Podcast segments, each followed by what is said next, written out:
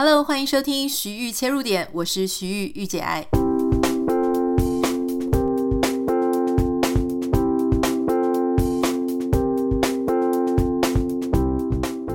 Hello，欢迎收听今天的节目。今天在美国，我这边呢是礼拜天，是复活节。那在台湾呢，应该已经到礼拜一了。有一些人上个礼拜就已经回来上班了，但是只有上两天又放假了，所以那两天感觉。好像还没有完全打起精神，但是今天就没有理由了，因为今天真的是大家要开始重振旗鼓，重新要发威了哈！祝福大家有一个非常顺利的一周。今天想要跟大家稍微分享一个我觉得很有趣的一个观点。一开始我是看到我的一个牙医朋友，那我牙医朋友他是转录了一个。呃，就是大家可能也知道，就是大人学，大人学其中一位是 Brian 嘛，哈，我们也是认识的朋友。Brian 姚世浩呢，他就在他的脸书上，私人脸书，但是是公开的贴文上面，他提了一个论点，我觉得这个论点非常的有意思哦。如果大家有兴趣，可以去 follow 他的这个 Brian Yao 的呃脸书，他上面有一个贴文，他说呢。他一直有一个假说，啊，当然他不保证说这个东西是正确的，但他就是自己有这么一个想法。他一直觉得说，这个社会上可能不太需要这么高比例的知识工作者，啊，也就是我们所说的白领阶级啊，坐在办公室啊，在办公室上班，当上班族、文员、打电脑，反正就是一直坐在办公室里面的。可是因为大家是他说华人观点，但我个人认为整个亚洲都差不多哈，就是很多人认为说我们就是要接受高等教育，大学念完念硕士，硕士念完念博士，然后我们就要去当一个吹冷气、坐在办公室的上班族啊，感觉这个是人生最好的、最棒的一条路。可是，就因为这样子的想法，他认为是很狭隘的，所以这整个社会上就产生了一堆大学生，学历一直贬值。因为真正需要做知识工作者的那一些工作，老实说也没有这么多啊。可是开出了这么多的缺，很多人呢，他其实这些工作都没有这么困难。以前那些高中生，比方说打字啊、文员啊、做文书处理，以前只要高中毕业就能做，现在变成硕士毕业才在做这些工作。那当然，如果说这一些工作呢，真的那么的需要大家的脑力、创意，然后是一些专案管理的能力，也就算了。好，可是呢，很多人坐在办公室里，他不止没有发挥创意，好，他就是也没有什么创意，也没有观点，也没有整合，也没有解决问题能力。人在，然后感觉心也不太在，灵魂也不在，然后每天呢就很哀怨，也不想要做这个工作。为什么会让他想要分享这个观点？就是他好像最近遇到一些很年轻的在做装潢工作的人，那他发现说，诶，这些所谓的定帮模 帮模吗？这个台语不知道怎么念哈。做装潢的这些工人哈，也许在传统的观点里面，这些人就是所谓做工的人，就是敲敲打打啦，然后呃，不是坐办公室的，他是要拿工具出来做技术的。可是他发现这些所谓做技术的人呢，就是他遇到的这些做装潢的年轻人，活得非常的有生命力啊、哦，对自己的工作也充满了热情。他会问他们说：“哎，这个想法哦，这个感觉好像不常见的，这个想法很不错，你是怎么学的？”他们就说：“哦，因为他很想要这样做这样做，那但是台湾没有，所以他们就会上 YouTube 去查国外是怎么做啊，怎么样设计它的美感啊，怎么样做这一些事情啊。”所以他要去学，跟国外的 YouTuber 学一些最新的技术。当然，我们在讲 YouTuber 的时候，大家可能以为我们讲的是那些呃，就是谈话聊天型的那些 YouTuber，不是，因为国外有很多非常厉害、很会种花的、很会做技术、定木工的，他们通常都会有自己的频道，很多人在上面分享。像我自己也跟我先生讲说，哎，我想要有那种木头的植物的盆栽，就是那种木质的。或是要怎么样做一些木工，那国外有非常非常多的人在上面去做分享。那那些装潢的工人呢，就跟 Brian 讲说，哦，他们都会上去学最新的技术，所以要一直不断的精进自己，才会有新的想法、新的产品带给客户。这一点让 Brian 呢，他就写下了这篇贴文，因为他觉得说，我们对于这一些。现在的现状，哈，就是年轻人被逼着一直念，一直念，念上去，然后进白领，进上班族，结果做的事情呢，感觉好像也不想做了，可是又不敢离开，然后也没有热情，感觉好像又做的很简单，但是自己不爱的事情。可是另外一方面，一些有技术的人啊，他们因为他找到他的热情啊，没有人逼他做这些事情，是他自己找出一条路，诶，结果在这个领域上越做越好。当然，你可以想象。以前我们会觉得说，好像坐办公室比较好嘛，好像薪水会比较高。事实上不一定哦。现在做这种，比方说你如果在装潢或在技术上面做到一等一，非常厉害的话，事实上不代表说你的收入会比较差。往往这些做技术的人收入是很好的。例如说像什么牵电的、做水电的、做很多那种，其实现在的收入很好。你说那很辛苦啊，当然当然，这个没有人说不辛苦啊。我们现在讲的事情就是说你的热情、的工作，还有是不是只有哪一个行业是唯一的路径？那我这个朋友他就分享了 Brian 的贴文。我这个朋友是牙医师哦，那他也很在意，因为有小孩子，所以很在意这个相关的一些教育的话题。他就有提到说呢，最近他的孩子班上有同学就说家长说要移民到加拿大，那这个家长他其实是在。呃，船公司上班有十几年的电焊经验哈，可是呢，这个薪水差不多就是到这个五万多就没有办法上去了。可是你知道吗？加拿大它开出来给专业电焊师的职缺是多少钱？是一个小时六十五元加币，差不多年薪三百万台币，而且是你可以快速的，就是呃。你可以快速的拿到居留证，哈，换句话说，几乎是送你永久移民、永久居民，拜托你过去，因为他们很缺这个方面的专业技术人才，哦，所以你看哦，如果说台湾的这个台船，他对这些电焊工他的月薪啊，一个初级电焊工月薪可能是两万八，结果你到已经十几年的专业经验也才五万块，那这个东西就啊，如果说有其他国外去招手，而且生活条件其实也很好的话。真的很多很多技术人员就是会去，那就我所知道的，有很多的国家，例如说像澳洲啊、美国啊，其实他们很缺的是护理师啊，或者是在医院方面的一些技术人才。所以这些技术人才其实常常在移民的时候真的非常好找工作，或者说他们甚至就是用这些技术的方面就去移民。那我这个朋友就开玩笑说，他就说：“哦，好险台湾的这个。”英文教育哦，不是太厉害。如果说大家不管是这些蓝领的哦，或者是白领，这些英文程度如果再更好一点，那真的是很容易就跑光光了哈。这当然是开玩笑的啦，但我觉得他也同时点出一个无奈，就说如果一个社会它的技术人员是这么的需求，这么的稀缺，很多很多年轻人哈，可能是家长或者可能是自己啊，因为家长的态度会影响一个人他对一个职业是不是尊重嘛。如果家长都跟你讲说不要去做什么欧趣啊，不要去做这些技术人员、蓝领劳工啊，那个怎么不称头、不体面等等等等，用很多偏见去讲这些工作，这些孩子他自然而然就不会想说，那他要以那个为职志。那他可能就去当白领上班族，那就很奇怪，就是他当白领上班族没有比人家厉害，可是内心里又觉得自己比人家高高在上一点。我常常你就会有时候会有遇到这样子这种心态上的矛盾点。那我就分享一个我在美国的朋友的一个经历哈，就是我有一个朋友，他年纪稍微比较大，也是牙裔的移民，那他的女儿就已经年纪蛮大了，已经适婚年龄，所以我那时候就问他说：“诶……你女儿这个未婚夫他是做什么工作的哦？我记得我前一次有问过，但是好像他好像没有听清楚，所以就就混过去了。哎，这一次再问他，我就发现原来他上一次不是没有听清楚，他是不太还不太舒服，可能还不太释怀。我后来才知道了，因为后来更熟一点的时候，他就告诉我说，因为他女儿，他女儿非常的优秀，是这种医生专业人员之类的。但是他这个女儿的男朋友未婚夫呢，是一个水电工，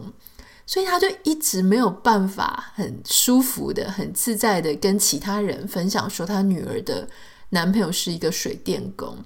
那说真的，我坦白讲，我第一次听到我也是吓一跳，因为他们家家境之显赫，好，非常的好，就是那种学养、教养、经济能力都很好的家庭，然后孩子也都是什么律师啊、医生啊那种超级专业的人人才的一个家庭，所以我觉得我必须要这个什么自白，就说我其实一听到说女儿男朋友是水电工的时候，我也。其实内心有大吃一惊，可是脸上又不方便表示出任何的惊讶，因为我觉得他要这样讲，我看得出来他的脸非常的尴尬。那我就想说，对，虽然我会有点吃惊，可是老实说，水电工又有什么不好？没有什么不好，那就是我们从小到大被人家讲说，嗯，知识分子啊，哈，知识工作者啊，跟这种技术工作者，我们好像从小被教育的，把这两个分也分得好清楚。可是事实上，哪一个知识工作人员他家不需要水电工呢？你们大家都需要，甚至就是你会觉得说，如果老公哈非常的能够做一些水电技术活啊，你们就会觉得哇更有魅力，好可靠，好靠谱，对不对？那为什么一个人他专业的在做水电工的时候，我们要这样子去觉得说啊，好像跟我们不是同一个圈子里的哈？我觉得这个是我们内心必须要去问自己，说我们怎么会？怎么会有这样子的一种骄傲，或者是怎么样会有一种那种分野分别的心？好，总之呢，他就跟我这样讲，然后我就听他讲哦，因为我想说，哇，他终于面对了，他总算要跟我分享这件事。他跟我说，他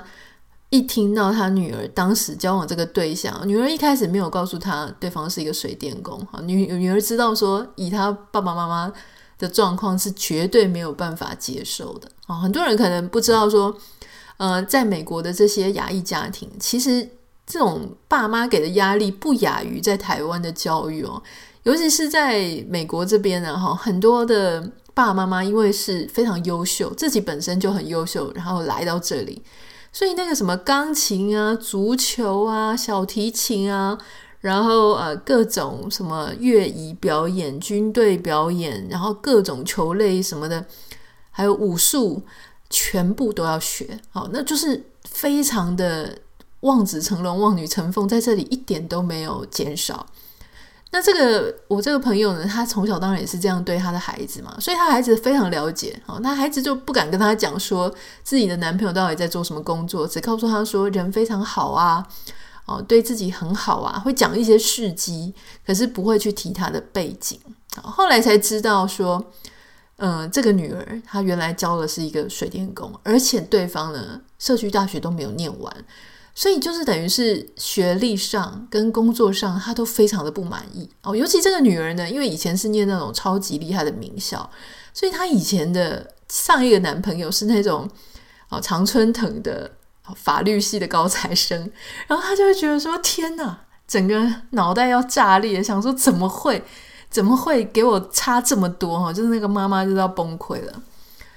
后来他真的，他说他花了一年多的时间。他一开始叫他女儿：“你不要给我提这个人哈，我我听都不想听，我不想要，我不想听你讲这件事情。”可是就这样子，他女儿也慢慢的很有耐心的哈，还是会告诉他，还是会告诉他妈妈说他们之间的一些互动，当然都是挑好的讲，好就是挑说他很很体贴，很会做家事。啊，然后家里什么东西是他修的啊？哈，那甚至还会跟他爸妈说啊，没关系，家里什么东西坏了，他也可以修。然后慢慢的呢，再过渡到说，哦，他的薪水哦，其实是非常好，完全不输一个美国的一个医生的那种薪水。哦，那这个牙医的妈妈当然也不一定是看钱，但钱当然也蛮重要，因为怕女儿会吃苦嘛。那所以就这样慢慢的、慢慢的花了很多时间啊。我不太确定我这个朋友到现在是能不能接受他们。两个结婚，可是呢，他已经愿意正面承认那个人是女儿的男朋友哦，而且他还告诉我说，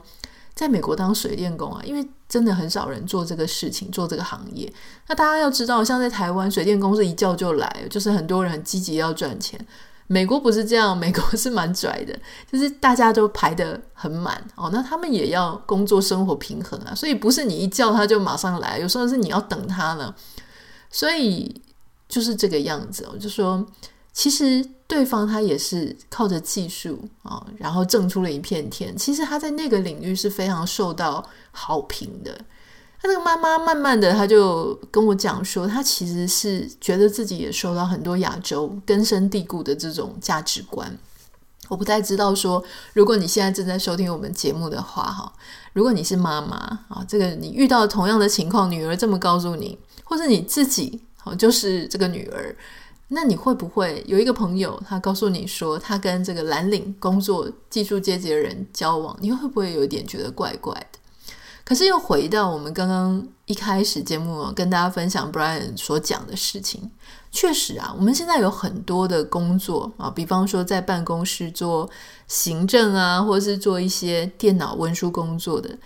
在妈妈那个年代哦，其实这些工作呢，大概高职毕业或专科毕业，当年也需要有人做这些事情啊，也需要有人打字啊，哈，也需要有人做一些这些文书事。当时大概就是高职或是专科毕业就在做这些事。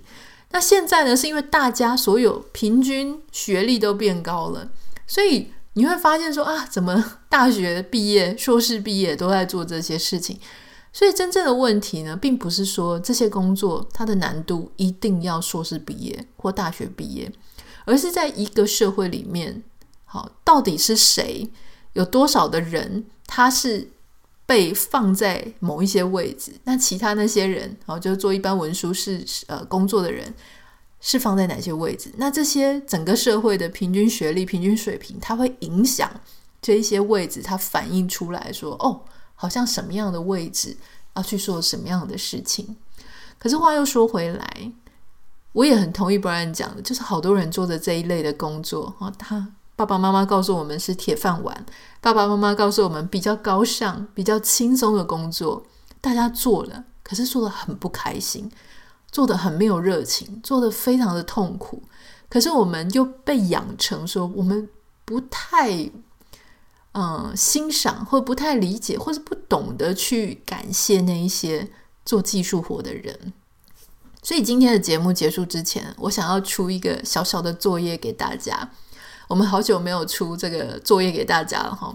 我想要请大家利用一点点时间啊，不管你可能是你是，也许是反应很快的，你也许是需要长时间思考的，没问题。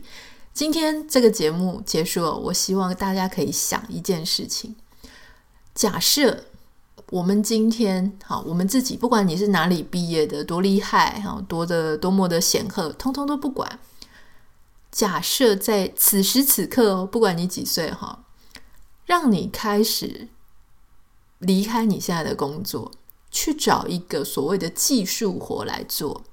有可能是啊医院的技术员呐，好，有可能是装潢的工人啊，水泥的工人、水电的工人、做汽车的工人。或是啊、就是要付出体力活，也许是园艺务农，或者是说啊、就是这种所谓不是做办公室的，他不一定是蓝领了哈，但是他是靠着体力、靠着技术为生的，或是也许餐厅老板了哈，或是说也不一定是餐厅老板，也许是菜市场的，也许是哪里的哈。如果今天让你就是一定要去做一份技术活的话，请问你？会选择什么样的工作？你要去想的事情是你现在会做的事情，跟你想你的兴趣，就是说你的技能点跟你的兴趣点，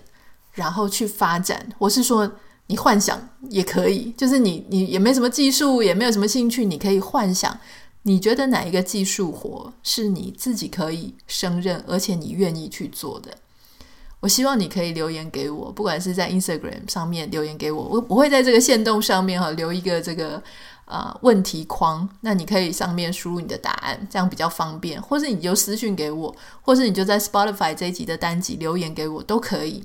你想一个你觉得你在技术上 OK，也许要学习啦哈，也许没有那么厉害。比方说，我想要去当什么板斗的师傅的话，也许我还没有这么厉害，没关系，这个是可以学的哈。技术点上、兴趣点上，你觉得你人生转弯的时候，你愿意去做的一个技术活，我非常非常想要知道大家的这一题的答案是什么。那同时，我其实也可以跟各位讲，很多人在移民到美国之后，常常有时候是跟另外一半啊，另外一半可能透过科技的移民啊来到美国。那这个太太呢，通常是太太，有时候是先生。通常这个太太呢，她可能就不一定能够做她原本在台湾做的事情。特别是我认识很多哈，以前在台湾从事行销工作的人，他们跟着先生来到了啊美国之后，他不太能够再做行销了，你知道吗？因为行销这个事情，我觉得它非常的难跨国界。因为行销这个东西呢，它是非常需要了解当地的市场、当地的竞争对手啊，所有的 competitors。还需要了解当地的人，他们的各种媒体使用行为、消费行为，他要极为接地气，才有可能可以好好做他的行销工作。以前在台湾，你之所以能够做很好的行销工作，是因为你知道台湾人喜欢看什么媒体，喜欢怎么样买东西，什么样的促销对他有用。可是来到，例如说美国，或是你去英国，或是墨西哥，或是其他的地方。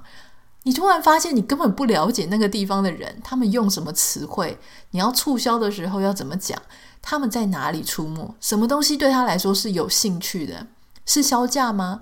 还是是买一送一？哈，还是说是啊、要做非常漂亮的图片啊什么的？这些事情你很难想象。所以很多人来到，比方说做行销，行销就是所谓的办公室工作嘛。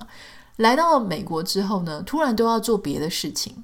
而对移民来说呢，当然语言是一个非常大，通常是一个非常大的障碍。就算你说他很会听、很会说好了，可是你跟这些土生土长的人比起来，你就是不够流畅。所以往往你要去做一些跟数字有关的事情，或是技术有关的事情啊。比方说你是医疗人员，那你一些医疗上面的一些啊原理不至于差太多，因为大家本来就是在用专业的术语或专业的一些名称沟通嘛。要不然就是像比方说刚刚讲的什么这个装潢的工人，或是电焊的工人，这些东西是技术啊。当然有一些系统，比方说你如果是要牵水电，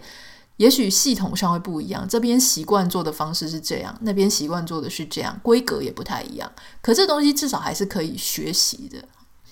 所以说很多其实我要讲的事情是，很多移民本来就已经在遇到这个事情。以前在台湾做白领，来到这里必须要想自己的技术上。能够做什么样的事情？那、当然，我看到很多很好的结果。有些人在这里呢，就开始做自己的花店；有些人做自己的餐厅；有些人是做剪头发，然后就开始做一些剪发的一些服务。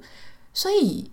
有这么难吗？我觉得没有。每个人都有无限的潜力。问题在于说，我们知不知道自己还有这一个方面的可能性？如果有这个方面的可能性，而我做另外一件事情做得非常痛苦。有没有可能，我就给自己另外一个兴趣，或是另外一个出口？就这是有可能的。所以不要忘记了今天的作业，给大家分享，就是说，如果今天我不是要做办公室的工作，突然之间不能做了，或是我不想做了，